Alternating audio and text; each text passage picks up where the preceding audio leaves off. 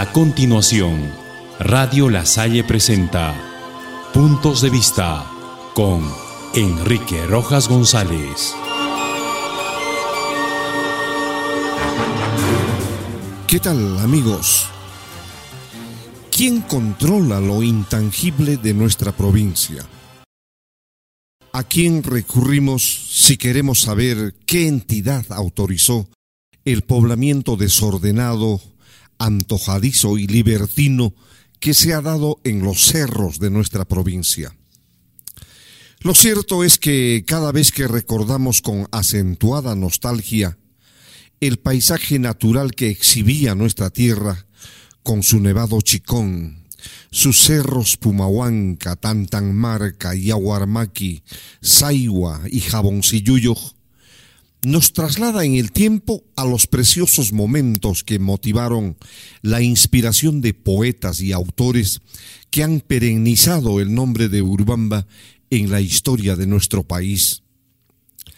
Pero pareciera que la imagen de nuestra tierra que guardamos en nuestra memoria haya sido solamente una ilusión momentánea que se ha ido diluyendo en el tiempo. Con mucha pena y lástima, observamos hoy en día cómo, por decisión de no sabemos quién, nuestros cerros se han cubierto de precarias construcciones por inescrupulosos que no han entendido nunca la diferencia que existe entre lo intangible y lo habitable. Sabemos que la desacertada decisión de alguna autoridad que dispuso que un grupo humano invada nuestros cerros y lo cubra de construcciones antiestéticas y de mal gusto ha devenido en un caos total donde cada cual hace lo que le viene en gana. Es probable que la falta de vivienda o las deplorables condiciones económicas de muchos habitantes los haya empujado a realizar actos que lindan con el vandalismo. Es este generalmente el argumento que utilizan aquellos que trafican con terrenos y con las esperanzas de gente humilde que cree haber encontrado la manera más fácil de hacerse de un lote para su vivienda.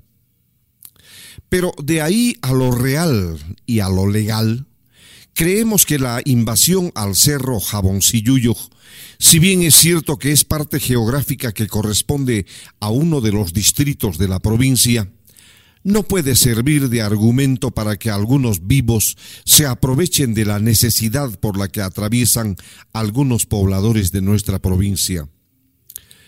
Evidentemente que el paisaje del cual se ha apreciado nuestra tierra por muchísimos años se ha venido alterando y deteriorando de manera brusca y antiestética, por obra y gracia de algunos personajes que lucran con la ilusión de familias enteras en busca de un lugar donde vivir.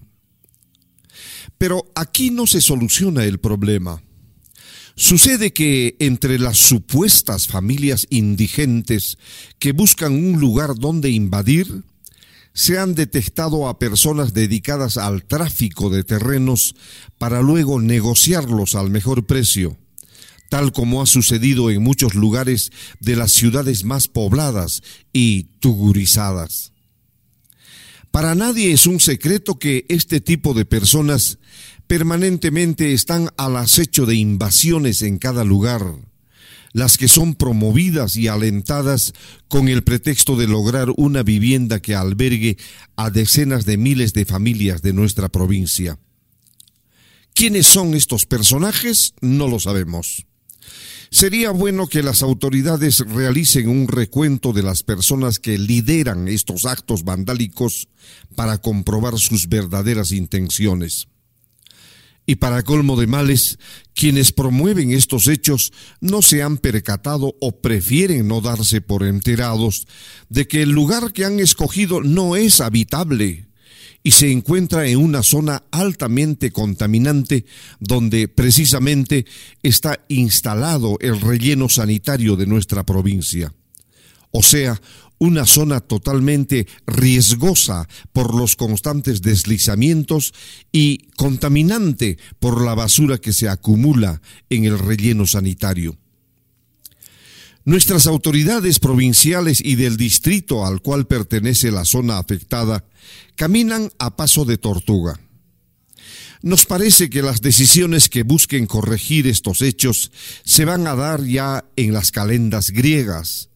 Mientras tanto, las construcciones precarias habrán aumentado como aumenta más cada día a la vista y paciencia de la población urbambina.